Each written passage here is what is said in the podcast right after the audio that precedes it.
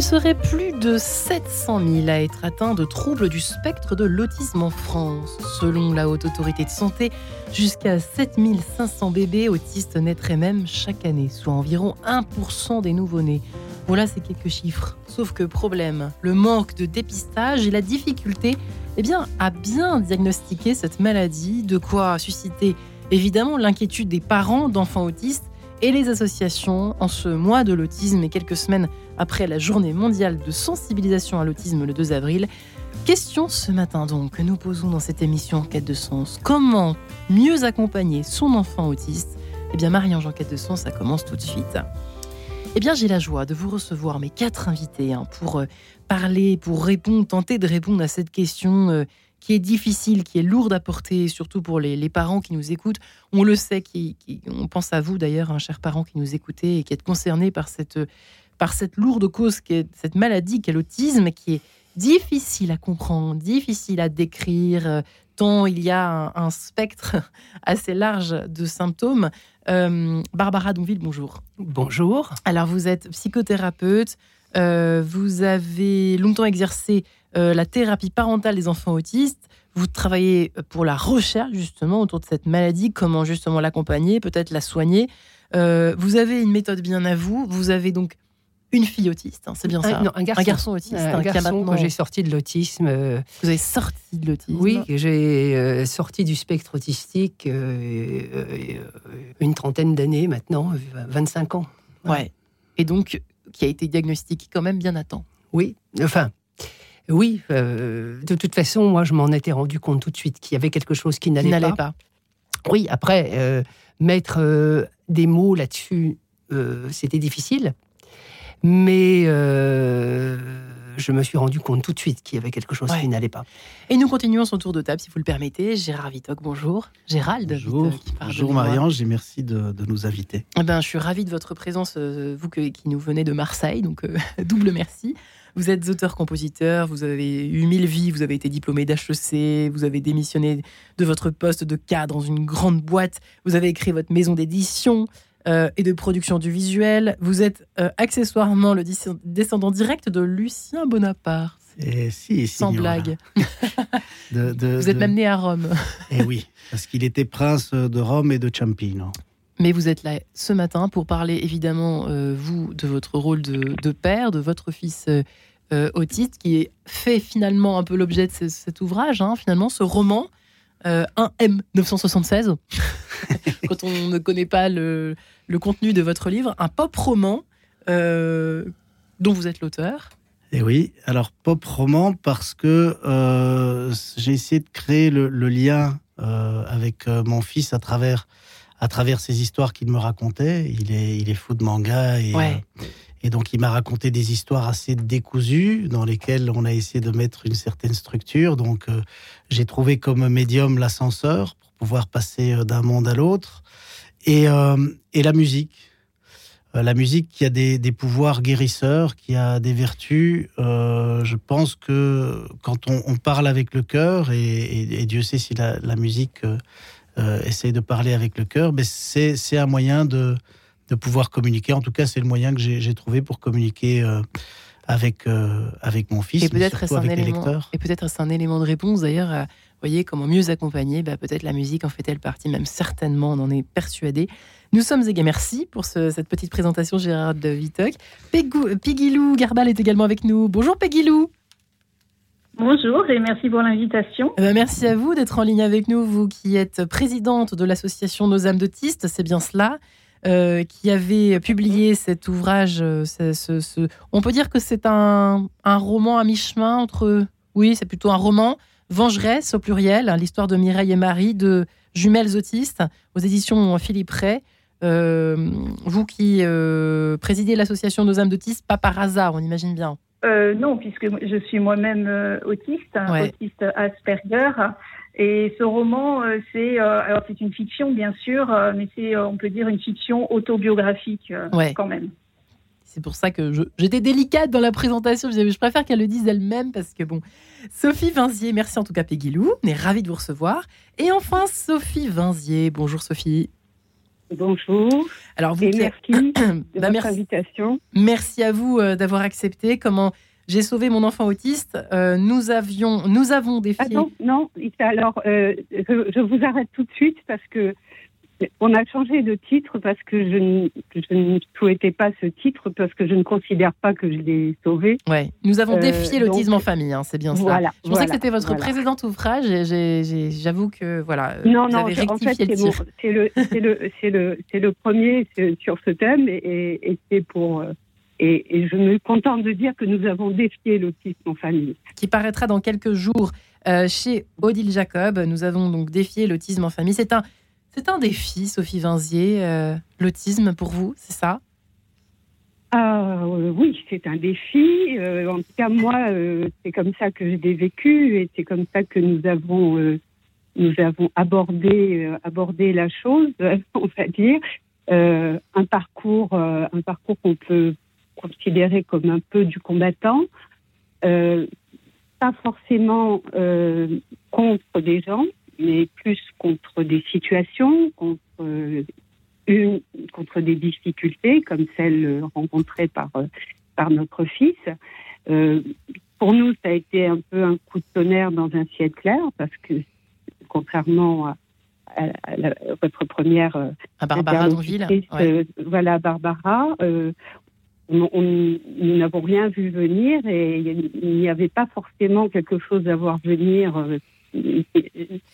par, euh, par qui que ce soit. Ouais. s'est révélé vers trois ans et demi où tout d'un coup, on est passé de idyllique euh, à, à, à, l'enfer. Pas à l'enfer. Je, hmm. je, le dis, euh, parler d'enfer, il y a des gens qui vivent vraiment l'enfer. Nous, on va, on va parler de purgatoire, suffira. Et composer dans le cas, dans le cas de notre fils, donc que j'ai baptisé M dans le, dans le livre, euh, composé de, différents aspects, ce qui, ce qui rend les choses beaucoup plus difficiles, mais qui apparemment est très fréquent, c'est-à-dire euh, des pathologies euh, parallèles. En ce qui le concernait, l'absence de langage, et euh, un comportement devenu euh, tout d'un coup agité, agressif. Euh, ouais, Barbara Donville, c'est intéressant. Ouais, merci beaucoup, Sophie Vinzier, pour cette présentation. Barbara Donville, vous, la syntaxe, ça fait, pas, ça fait, fait partie hein, des symptômes très connus dans. Alors, on, va dire. Les problèmes de syntaxe, pardon. Oui, bien entendu, dans la mesure où notre corps est une syntaxe. c'est ça que ça veut dire, syntaxe. Syntaxe, ça veut dire lien entre euh, différents éléments. Alors, dans les phrases, euh, dans une phrase, c'est le lien entre différents mots et différentes situations des mots, l'analyse logique, l'analyse grammaticale, euh, et, dans le corps, ces liens entre nos différents membres. Ouais. C'est exactement ce qui n'est pas en place dans l'autisme. Il n'y a pas de syntaxe en place d'emblée. Hmm. Et l'enfant ne ressent pas son corps comme étant le sien. Euh, soit il euh, ne ressent pas de sensations, soit quand il ressent des sensations, il les ressent euh, sans les situer. Et la verbalisation, c'est, on va dire, la dernière étape euh, de la syntaxe corporelle. Le mien non plus ne parlait pas euh, au départ. Le, vôtre non plus ne parlait pas au départ. Hein. Le mien non plus ne parlait pas au départ. C'est quand même euh, une énorme alerte en fait. Hein, quand, ah ben, oui, et, quand il a commencé par hasard à dire des mots qui étaient des répétitions de, de, chansons, c'est très inapproprié. Ouais c'était la seule, euh, on va dire, syntaxe correcte, mais ça ne se plaçait nulle part. Et, si, euh, et pour le reste, c'était euh, soit des répétitions de, de fin de phrase, ce qu'on appelle l'écolalie, ou bien encore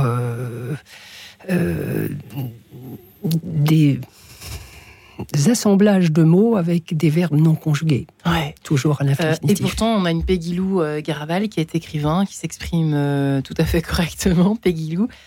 vous aussi, pardonnez-moi de vous poser la question, mais vous êtes avec nous, on a, beaucoup de chance que vous soyez parmi nous et, et, vous reconnaissez dans cette description enfant. Enfant, vous ne parliez pas non plus oui, euh, oui, exactement. J'avais, enfin, j'ai toujours d'ailleurs des problèmes euh, avec les ressentis de mon corps quand elle, euh, quand elle parle de la douleur qu'on ne sait pas localiser, qu'on ne ressent pas forcément ou qu'on ressent trop. J'étais silencieuse, plutôt mutique même. alors, je suis toujours autiste, hein, je précise, puisque l'autisme est un handicap et pas une maladie. Pardonnez-moi. Pardonnez-moi. Voilà, non, non. non, mais je précise parce que euh, on s'adapte. enfin, surtout dans le cas de l'autisme Asperger. Euh, évidemment, quand on me voit aujourd'hui, euh, on ne se dit pas tout de suite, c'est pas évident de se dire elle est autiste, mais c'est un long travail d'adaptation. le décalage, le décalage est, est, toujours là. Et moi, je me pose la question est-ce qu'il faut sauver les personnes de l'autisme? Ouais.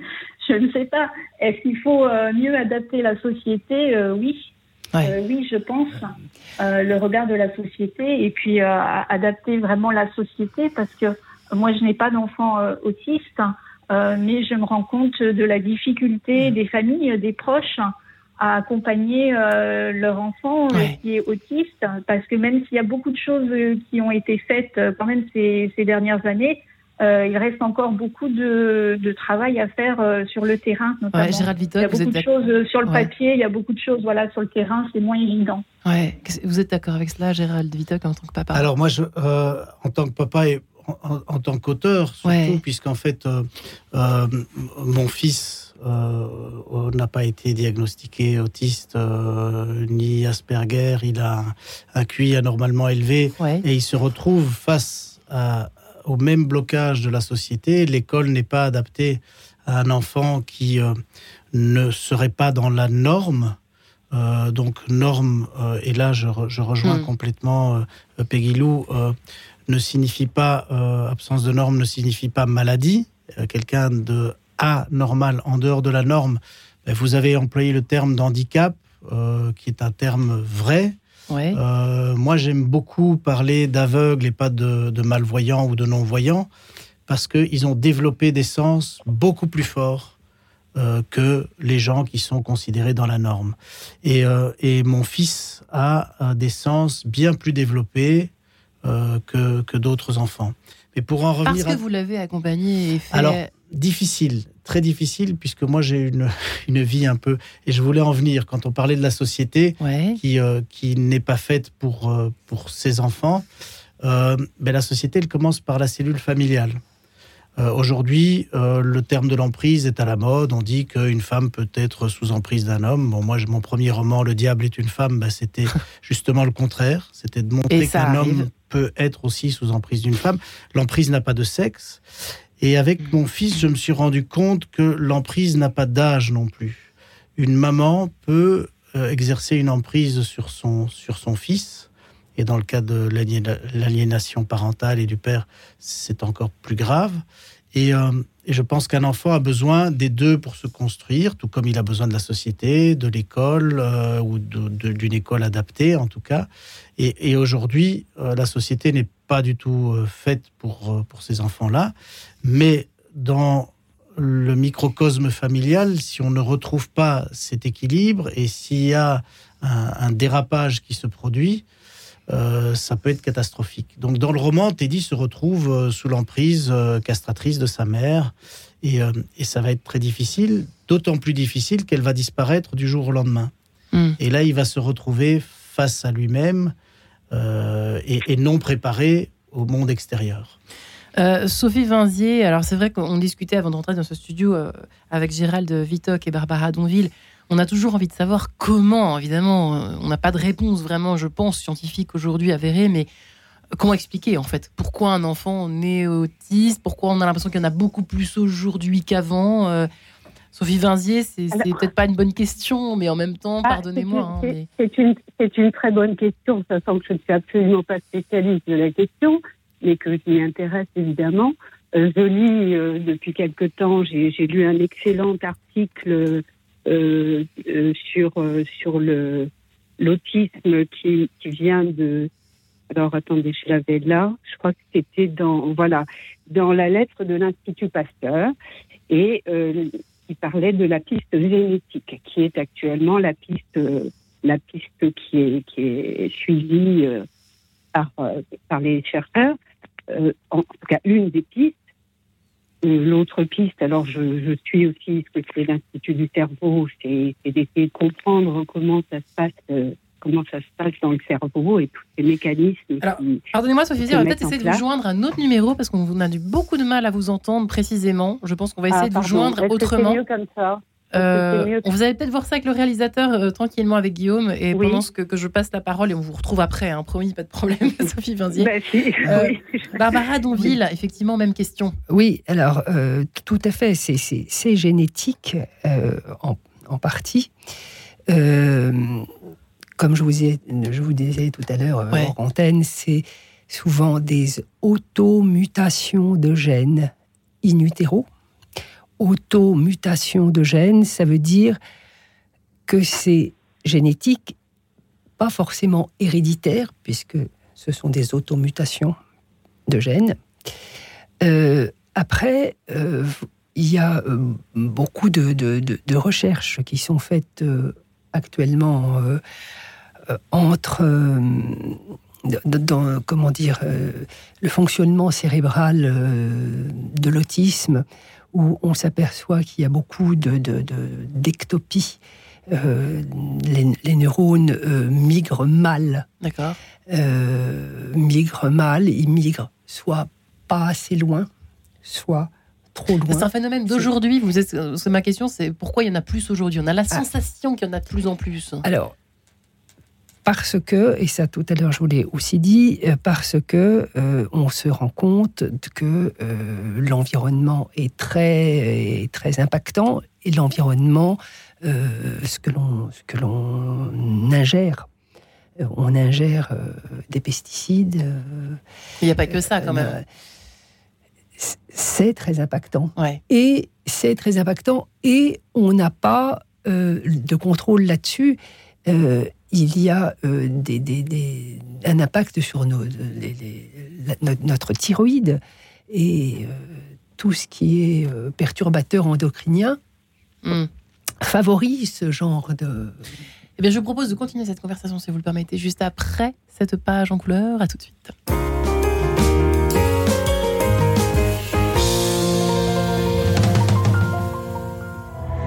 Mille questions à la fois Bonjour, c'est Florence Châtel. Retrouvez-moi dans 1000 questions à la fois. Chaque semaine, je pose à un invité une question sur les Écritures ou le contenu de la foi. Dans 1000 questions à la fois, on aborde sans tabou, mais avec respect, ce que dit l'Église. Parce que croire est une affaire de cœur, mais aussi d'intelligence.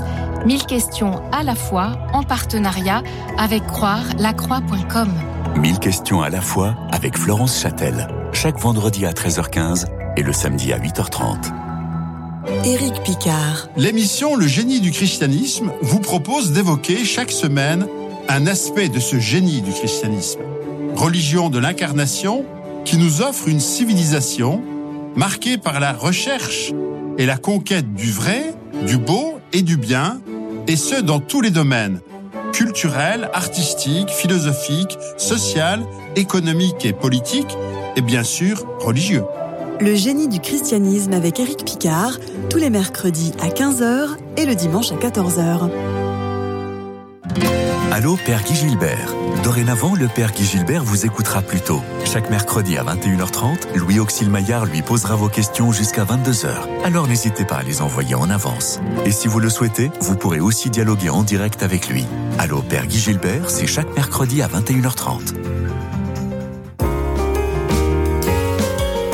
De sens, Marie-Ange de Montesquieu. Comment mieux accompagner son enfant autiste de retour dans cette émission en compagnie eh bien, de Gérald Vitoc, qui est venu euh, avec sa composition, auteur-compositeur, puisqu'il est truffé cet ouvrage. C'est assez magique. On aime bien recevoir des ouvrages comme ça, avec des petits codes QR et des morceaux, euh, des morceaux et puis des, enfin, des morceaux des chansons, des extraits musicaux en, somme. Qui, qui ont considérablement allégé la souffrance de votre fils, certainement la vôtre, et les nôtres aussi. La musique sauve, allège nos maux, et serait, la vie serait donc une erreur sans musique. La preuve dans votre livre, 1M 976, ce pop roman, voilà, qui a été publié tout fraîchement aux éditions Melmac, on peut le dire, j'ai bien dit. Euh, Peggy Lou Garbal est également avec nous, elle qui, préside, qui est euh, autiste, on peut le dire, présidente de l'association Nos âmes d'autistes, qui a écrit cet ouvrage Vengeresse, qui est un poil autobiographique euh, aux éditions Philippe Ress, Sophie Vanzier, et qui est maman justement d'un enfant autiste, qui a écrit cet ouvrage Nous avons défié l'autisme en famille, qui paraîtra dans quelques jours chez Odie Jacob, et puis Barbara Donville également euh, parents d'enfants autistes, d'un enfant et d'un fils autiste, psychothérapeute que vous êtes, qui, avait, qui, est, euh, qui vous êtes plongé vraiment dans la recherche autour de cette, ce handicap euh, et qui avait donc eh bien, raconté finalement un petit peu vos explorations dans cet ouvrage Nouveau chemin pour mieux comprendre son enfant autiste chez Audi Jacob. Gérald Vitoc, alors je ne sais pas s'il faut effectivement, bon, une fois qu'on est confronté à la situation, je ne sais pas si on se pose tellement la question du, pourquoi c'est arrivé. Mais euh, l'accompagnement euh, s'impose assez rapidement quand même. On se pose la question d'abord, est-ce qu'il est vraiment autiste? À quel point? C'est vrai que c'est mystérieux un petit peu cette, cet handicap. Alors, je ne vais pas pouvoir aller dans, dans, dans ce sens parce que euh, mon fils, comme je l'ai expliqué, n'a jamais été diagnostiqué autiste, ni même Asperger. Il a au contraire un QI anormalement élevé. Euh, mais aujourd'hui, je ne peux pas euh, savoir est-ce qu'il est. Euh, je, sais que par rapport à mes autres enfants, parce que j'en ai cinq, il a des comportements différents.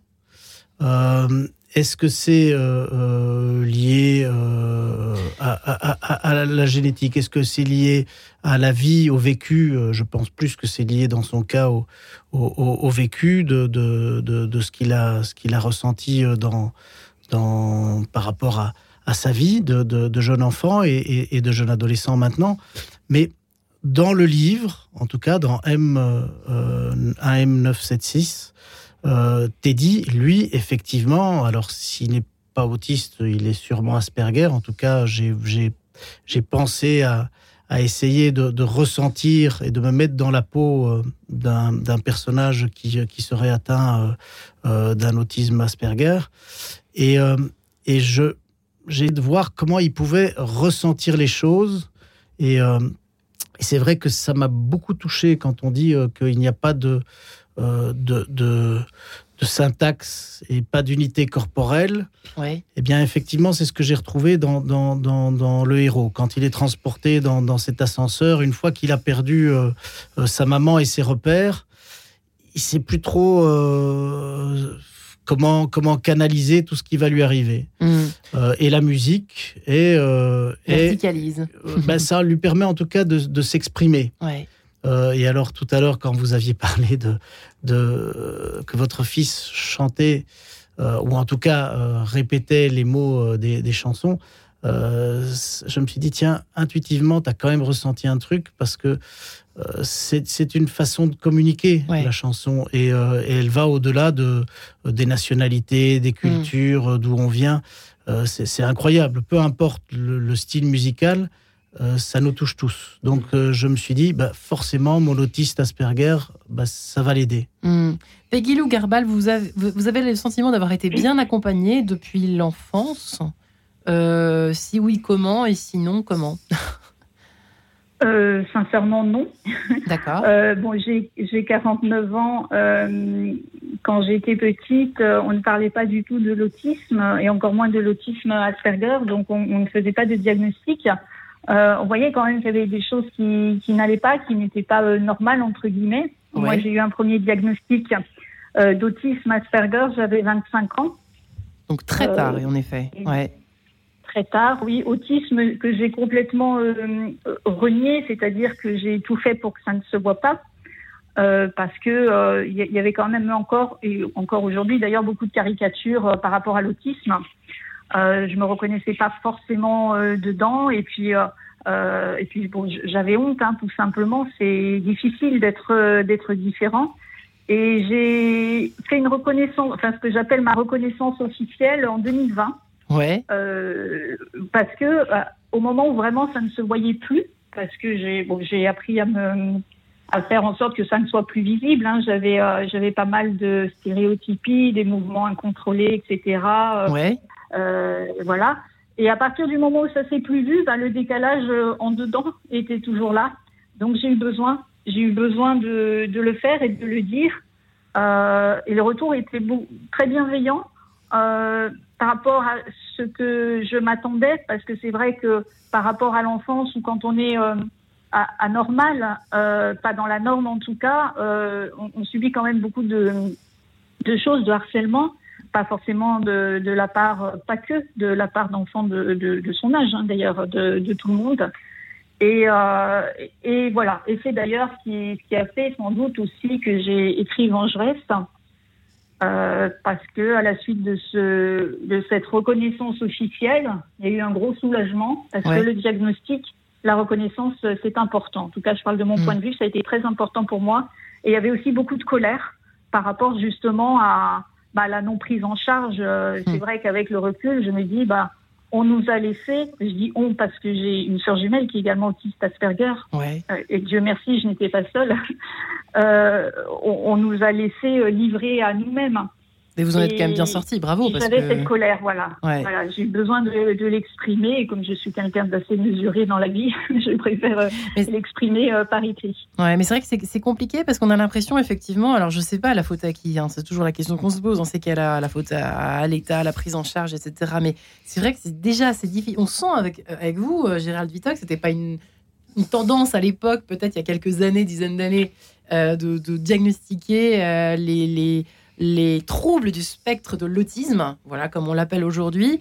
Euh, peut-être qu'aujourd'hui on est plus concentré sur ça. Euh, Sophie Vinzier, qu'en est-il Qu'en est-il de votre côté, euh, de votre fils au fond?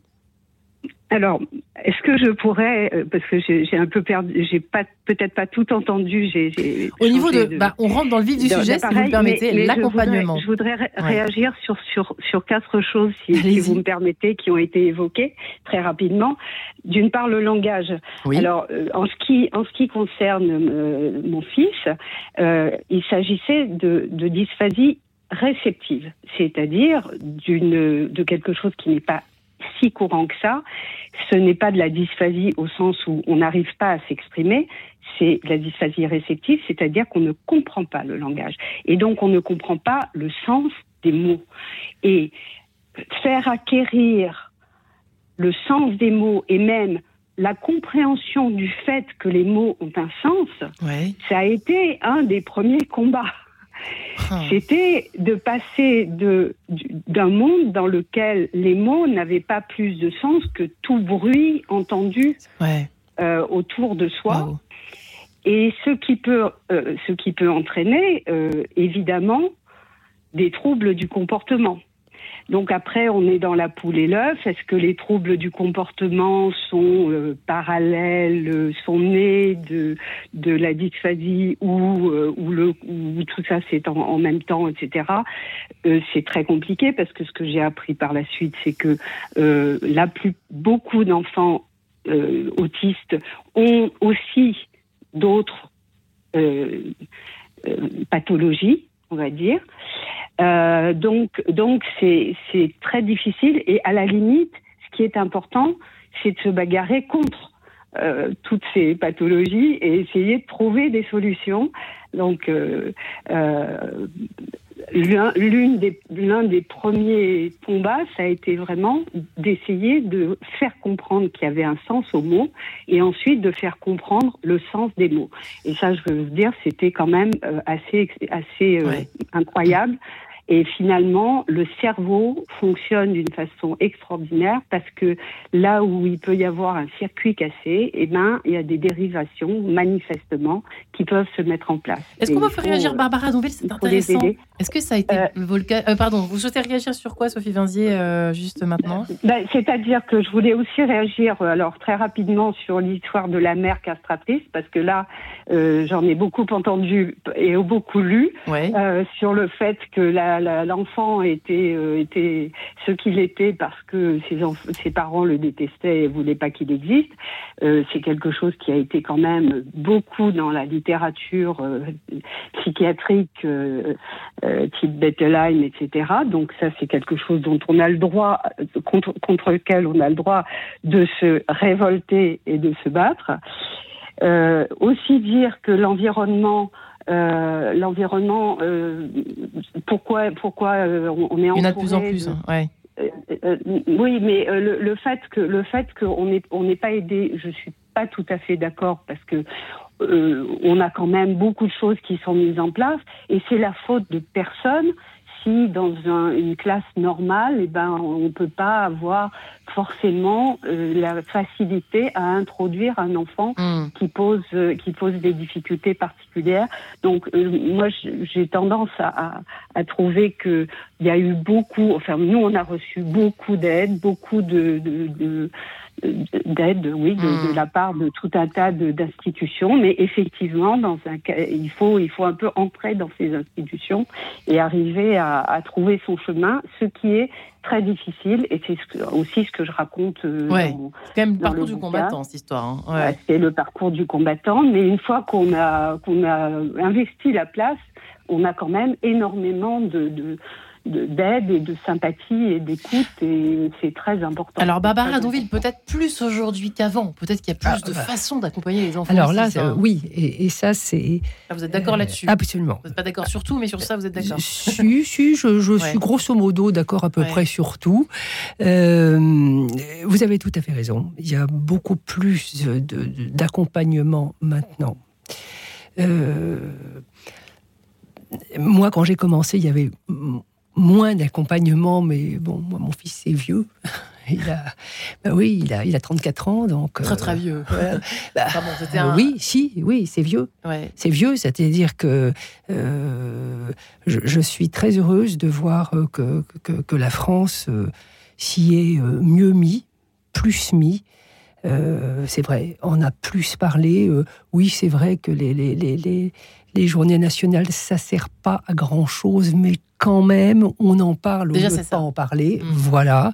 Et euh, ça a fait, en tout cas, après mon, premier livre, euh, j'ai vu des, des, des associations de, de, de, gens qui n'étaient pas des professionnels de l'autisme qui se sont retroussés les manches et qui, et qui s'y sont mis. Euh, et j'ai été très, très, très heureuse de voir euh, ce, résultat. Alors, pardon, j'ai quand même envie de demander assez rapidement, parce que l'émission, malheureusement, euh, file. Hein. on a beaucoup de choses à dire, mais pourquoi avez-vous clairement, en deux mots, enlevé, retiré votre fils du système Moi, je vais vous expliquer. effectivement, mon histoire est ancienne. j'ai effectivement pas confié mon fils à la médecine par contre, je l'ai mis à... Euh, parce que j'ai eu la chance, on va dire ça comme ça, de euh, lire en 1985, mon fils est né en 89. Oui. En 1985, il s'est trouvé que j'ai lu dans Marie-Claire un article qui faisait sept pages euh, de parents américains qui avaient sorti leur fils de l'autisme, qui avaient sorti leur fils du spectre autistique. Il s'appelle euh, Barry et Suzy Kaufman. Le, garçon s'appelait Raon Kaufman. Raon a aujourd'hui 50 ans. Il a eu 50 ans là. Euh. Ouais. Et euh, j'ai été chercher tous les, tout ce qu'ils avaient écrit. J'ai tout lu. Et je me suis dit, bon, ok. eux, ils ont fait ça. Donc toi, qu'est-ce que tu peux faire? Je, je, je suis très honnête. Je ne sais pas si je n'avais pas croisé cet article, si je n'avais pas croisé ces gens, à qui d'ailleurs j'ai écrit, j'ai envoyé, j'ai traduit en anglais tout ce que je faisais pour mon fils à ce moment-là. Aurais-je eu l'idée de faire ça? Je n'en sais rien. Et c'était quoi concrètement cette méthode? Alors, j'ai compris qu'au fond, c'était pas une méthode. Je n'aime pas ce terme. Pardon. Euh, euh, c'est quoi là? C'est un chemin de vie. D'accord. C'est observer mon gamin et me dire mon enfant ne fait pas n'importe quoi. Mon enfant ne fait pas n'importe comment. Il fait des choses, bien sûr, beaucoup plus restreintes que moi, mais il les fait toujours de la même manière, souvent toujours euh, à propos des mêmes événements. C'est donc une norme, c'est une logique. C'est ça, c'est une forme de sens, une voilà. façon pour lui. Euh, c'est une logique, c'est une voilà. De quoi ça part tout ça mm. Et, et, et, c'est comme ça que peu à peu j'ai euh, travaillé avec mon propre Mais en fait, c'est un peu ce que c'est un peu ce que vous avez fait, Gérald Vitoc, enfin, à travers ce personnage de un M976. Hein? Alors, il y, a des points communs, des similitudes. Il y a des points communs euh, parce que je pense que le, spectre autistique, s'il est très large, euh, a quand même des caractéristiques qui sont euh, semblables. Et, tout à l'heure, Barbara parlait du corps, de l'unité, etc. et elle m'a expliqué très gentiment, si on n'a pas conscience des limites de son corps, comment avoir conscience du, du, reste Là, tout à l'heure, Sophie m'a intrigué quand elle a parlé de dysphasie. Oui. En fait, le, le, le, genre littéraire que j'ai utilisé pour euh, AM976 ou AM976, peu importe, c'est la dystopie. Hmm. Et c'est euh, euh, ce qui caractérise Teddy, c'est qu'il ne fait pas, il n'arrive pas à faire la distinction entre la réalité, notre réalité, et, et, et, son rêve ou sa réalité ou ses réalités. et, là, je me retrouve complètement dans dans ce que disait Barbara et ce, que disait Sophie. Et, je crois que c'est, euh, c'est si on veut pouvoir aider, enfin, c'est comme ça que je me l'imagine en tant qu'écrivain, un enfant autiste, euh, ben c'est de pouvoir essayer de comprendre sa réalité et de, d'essayer de, de, comprendre, pour reprendre les termes de Barbara, sa norme.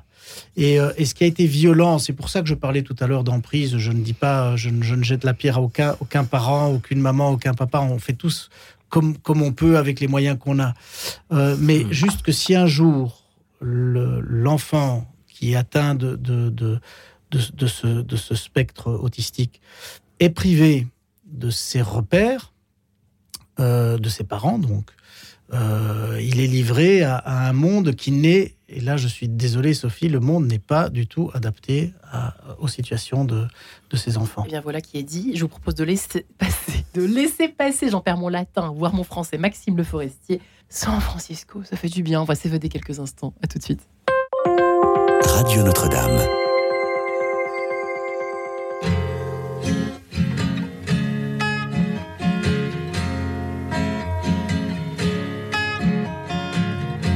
C'est une maison bleue, adossée à la colline. On y vient à pied, on ne frappe pas. Ceux qui vivent là ont jeté la clé. On se retrouve ensemble après des années de route et on vient s'asseoir autour du repas. Tout le monde est là à 5 heures du soir. San Francisco s'embrume, quand San Francisco s'allume, San Francisco.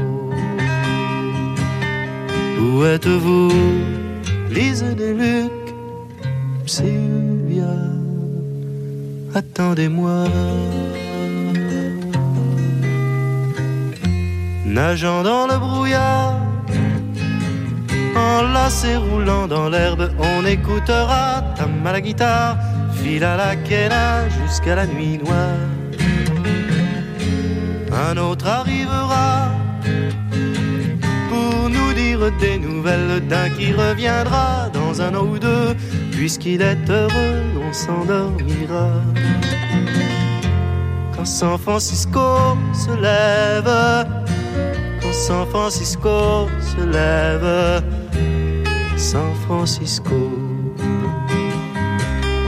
Où êtes-vous Lise des Lucs, Sylvia, attendez-moi.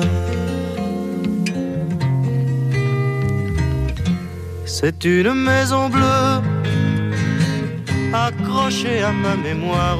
On y vient à pied, on ne frappe pas. Ceux qui vivent là ont jeté la clé.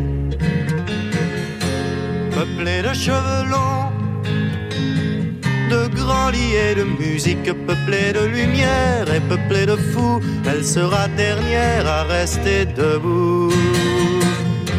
Si San Francisco s'effondre, San Francisco s'effondre, San Francisco,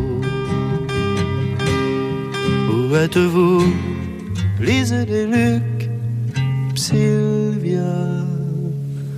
Attendez-moi. Un air de San Francisco sur Radio Notre-Dame avec Maxime Le Forestier. Alors nous parlons eh bien, de l'autisme, comment mieux accompagner son enfant?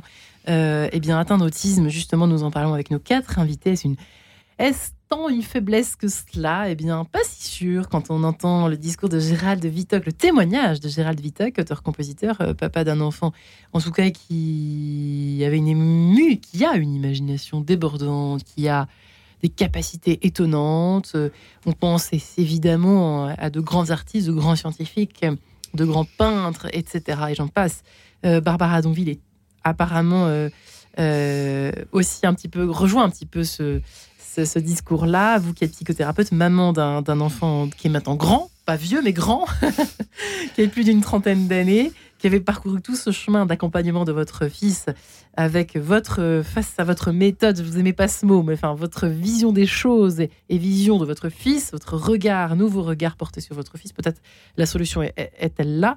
Peggy Lou Garbal est également avec nous. Elle qui est auteur, qui est autiste également, qui a fait sont une sorte de coming out, peut-on dire, hein, il, y a quelques, il y a quelques années, tout fraîchement au fond. Hein, euh, Peggy Lou Garbal, vous qui avez écrit Vengeresse. Ça un out. Et oui, c'est ça, on pourrait. Voilà, mais c'est vrai que ça. Et, Sophie Vinzier, pardonnez-moi de vous présenter également euh, à nouveau, vous qui êtes euh, auteur de cet ouvrage, nous avions défié l'autisme en famille, qui paraîtra dans quelques jours chez Odile Jacob, qui avait également un enfant autiste. Peggy Lou Garbal et Sophie Vinzier, Peggy Lou, euh, c'est vrai que ça nous a étonnés. On, s'étonnait effectivement autour de cette table euh, de, cette, euh, ce sentiment de libération que vous a procuré cette espèce de d'autiste out. Je sais pas comment on dit coming, coming out sur votre autisme. C'est vrai que ça peut paraître étonnant parce que on aurait pu penser que bon bah ma foi, vous vivez dans ce monde avec votre différence. votre système de, pensée, de monde, de, etc. Et, puis, bah, ma foi, tant mieux. Et eh ben non. Vous, c'était au contraire une, énorme souffrance, en fait, finalement, hein, de ne pas reconnaître. Oui, il y, y, a eu deux choses. En fait, un soulagement, euh, parce que euh, j'avais un peu l'impression de, porter un masque, puisque j'essayais tout le temps de, de, cacher les choses ou de m'adapter. Euh, euh ce que je ne savais pas forcément faire, j'essayais de, trouver des petites astuces, etc. Et euh, mais euh, c'est vrai que le, enfin le diagnostic officiel, puisque je, je le savais depuis euh, de, de, nombreuses années que, que j'étais autiste, euh, ça a été aussi l'occasion de revenir sur euh, sur mon passé, sur la manière dont j'ai été prise en charge ou plutôt non prise en charge dans différents euh, domaines de ma vie. Et c'est vrai qu'il y a une une grosse colère, beaucoup d'émotions à gérer. Euh, j'étais un petit peu dans l'euphorie quand euh, j'ai eu, eu, cette reconnaissance officielle. Euh, je me suis dit, bon, ça y est, maintenant je, je me dévoile, euh, j'aurai plus besoin de, de, de, faire semblant, etc. tout le monde va me comprendre. c'est pas si évident que ça. Les gens ne me comprennent pas forcément. Enfin, en même temps, c'est normal. Quand on n'est pas autiste, c'est difficile euh, de comprendre vraiment quelque chose qu'on n'est pas, hein, quel, que soit le, quel que soit le domaine, et malgré euh, toute la bienveillance euh, qu'on peut avoir. Et donc, il a quand même fallu faire ce deuil-là, de me dire que non, une personne qui ne vit pas ce que je vis au quotidien ne peut pas comprendre, même avec la meilleure volonté du monde. Ouais. Et d'autant plus quand on est dans un handicap devenu quand même invisible, évidemment que les personnes en face de moi ne peuvent pas se rendre compte euh, au quotidien de, de ce que c'est d'être une personne autiste. Hmm. Et depuis quand même aussi, pour être positive, cette reconnaissance officielle, euh, je ne pense plus l'autisme en termes de, de déficience parce qu'on c'est vrai que dans le handicap en général, on appuie souvent sur les déficiences, mais l'autisme et les autres handicaps aussi, il n'y a pas que des déficiences. Il y a des choses euh, euh qu'on peut faire euh, mieux que d'autres personnes. Enfin, il, y a, il, y a, aussi des, des, richesses. Et voilà. Euh, mais il m'a fallu quand même avoir une bonne quarantaine d'années et, euh, et euh, des mots de ma propre fille qui avait 6 ans à l'époque et qui me dit euh, maman, alors qu'elle ne savait pas, hein, j'avais pas encore fait mon, mon euh, qui me dit maman, tu n'es pas une, une, maman comme les autres, tu es différente, euh, je ne sais pas comment expliquer, mais j'aime bien. Et à partir de ces mots-là, euh, j'ai vraiment entamé une reconstruction euh, et une acceptation surtout. Mais en fait, est-ce que le plus dur les uns les autres, vous ne trouvez pas que j'ai l'impression que depuis le début de l'émission, vous ne vous connaissiez pas les uns les autres, je pense en tout cas. j'ai l'impression qu'il y a une histoire de rapport à la norme qui est effrayant. C'est vrai qu'on parlait des des grands auteurs, des grands compositeurs. Je sais pas s'ils s'en fichaient complètement d'être différents, on se posait même pas la question de la différence aujourd'hui. C'est tellement important. Sophie Vinzier, où vous placez-vous dans cette dans cette, ce questionnement autour de la norme? Que c'est dur Autour de la norme. Ah, ah. bah, C'est-à-dire que moi, j'ai fait un peu de statistiques. Alors, pour moi, la norme, c'est juste le milieu de la courbe normale. Donc, ça ne veut pas dire euh, quelque chose qui me, qui me pose de problèmes euh, euh, fondamentaux. Euh, je, je, trouve que finalement, tout le monde est un peu différent. Ouais. Et plus ça va, plus on trouve que les gens se distinguent et cherchent à se distinguer. On est dans un monde un peu un peu nombriliste, je trouve. Mais ça a plus, ça a plus beaucoup d'importance pour moi. L'important, c'est que euh, grâce, alors, je, je, je parlais d'environnement institutionnel. Hein. Le regard des autres, ça a été effectivement quelque chose qui a qui, qui a été très très difficile et qui continue parfois d'être difficile et, et, qui est difficile pour, pour pour toutes les personnes qui sont pas comme vous dites, dans la norme. Mais euh, ça, ça je, je, crois que Gérald, euh, je ne me suis peut-être pas, pas bien exprimé là-dessus. Je parlais juste de l'environnement institutionnel. Euh, donc, euh, l'important, c'est d'avoir trouvé des moyens. Alors, euh, un peu, moi, j'ai pas développé non plus de méthode, mais, mais de, de trouver les angles par lesquels on peut arriver à, à, progresser. C'était quoi chez, votre, chez vous C'était quoi? Vous avez, avec votre enfant Comment avez-vous fait en fait ah bah, Moi, je, je, bah, je, me suis rendu compte, par exemple, que c'était un visuel. Ouais. Pas un, il n'était pas dans l'audition. Ouais. Donc, il fallait mettre les mots euh, devant les choses devant lui en, en, en images d'abord. Alors les images des bouquins, tout ça, ça marchait pas, mais on, on a trouvé euh, les premiers. Le premier progrès, c'était euh, le père Castor sur une VHS, parce que il est âgé aussi, mon fils. Hein, il a 29 ans. Euh, donc père Castor et un imagier. Et là, tout d'un coup, hop, on apprend des mots. Euh, et on met les mots avec euh, quelque chose, euh, une image en face, chose qu'on n'avait jamais pu faire avec avec des livres ou des choses comme ça. et puis après, on continue comme ça, c'est-à-dire on, on, essaye de, de, marquer le, le, le, temps, comment se placer dans le temps? Parce que dans le temps, il ne se plaçait pas. Il y avait avant, après, il n'y avait pas de. Et donc, avec des calendriers, avec une chronologie, et il reste dans la chronologie. Il parle beaucoup en chronologie plus qu'autrement. Euh, et, et, et les, les, lieux, euh, une carte, ça va très bien fonctionner. Alors que si je dis tu tournes à droite, à gauche et droite, il n'y a plus personne. Et, et, donc il, faut, il fallait trouver ces, ces angles et les développer. Ouais. Barbara Donville, c'est très merci beaucoup Sophie Vinzier, c'est tout à fait passionnant. Barbara Donville et vous, qu'est-ce que vous avez développer ou qu'est-ce que vous avez développé avec votre... Euh, Alors, d'abord, j'ai passé beaucoup de mois à l'observer. Ouais. Et à m'observer. Euh, à partir du moment où j'avais décidé que je ne le mettrais pas à l'hôpital de jour comme ça m'était proposé et où il avait effectivement une place, euh, je me suis dit bon bah très bien, la seule personne pour t'aider, bah, c'est toi. Alors toi, tu fonctionnes comment? Et euh, j'ai passé vraiment à peu près un trimestre euh, à, à ne faire qu'observer, lui, moi. Et puis, euh, après avoir pris beaucoup, beaucoup de notes, j'ai commencé à essayer de rentrer en interaction avec lui. Alors, ça, c'est un très grand mot, interaction. Quand l'enfant euh, ne vous regarde pas et ne, ne, réagit pas. Et j'ai travaillé sur ces stéréotypies. Là aussi, j'ai beaucoup réfléchi à ce que ça pouvait bien être, des stéréotypies. C'était certainement pas euh, n'importe quoi. J'ai toujours considéré que euh, ce que faisait euh, mon petit était dans, sa norme, dans sa logique. Et lorsque je le regardais faire des gestes rituel, de stéréotypie, j'ai euh, reproduit la même chose que lui, puis peu à peu, je me suis rapprochée de lui et je suis rentrée dans sa gestuelle pour essayer de proposer quelque chose euh, de peut-être euh, ouvrable, où l'autre pourrait avoir sa place. Ouais. Et peu à peu, nous y sommes arrivés.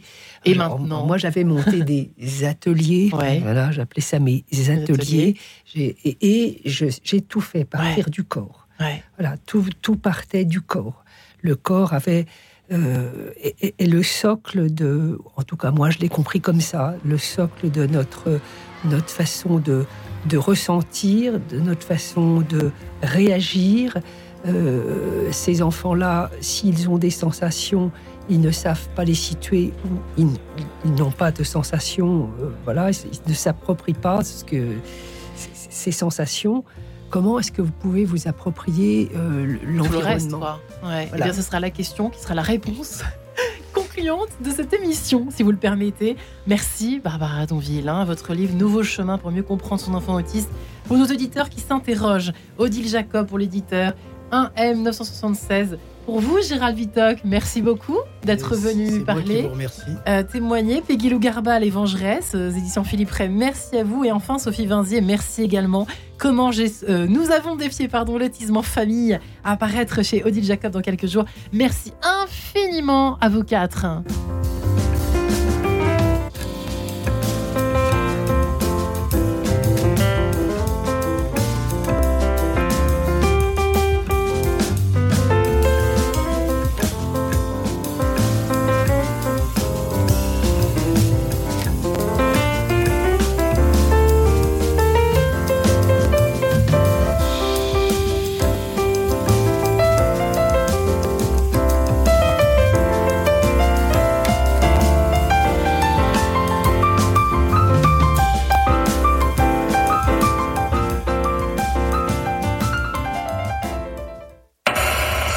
Le podcast de cette émission sur le www.radionotre-dame.com.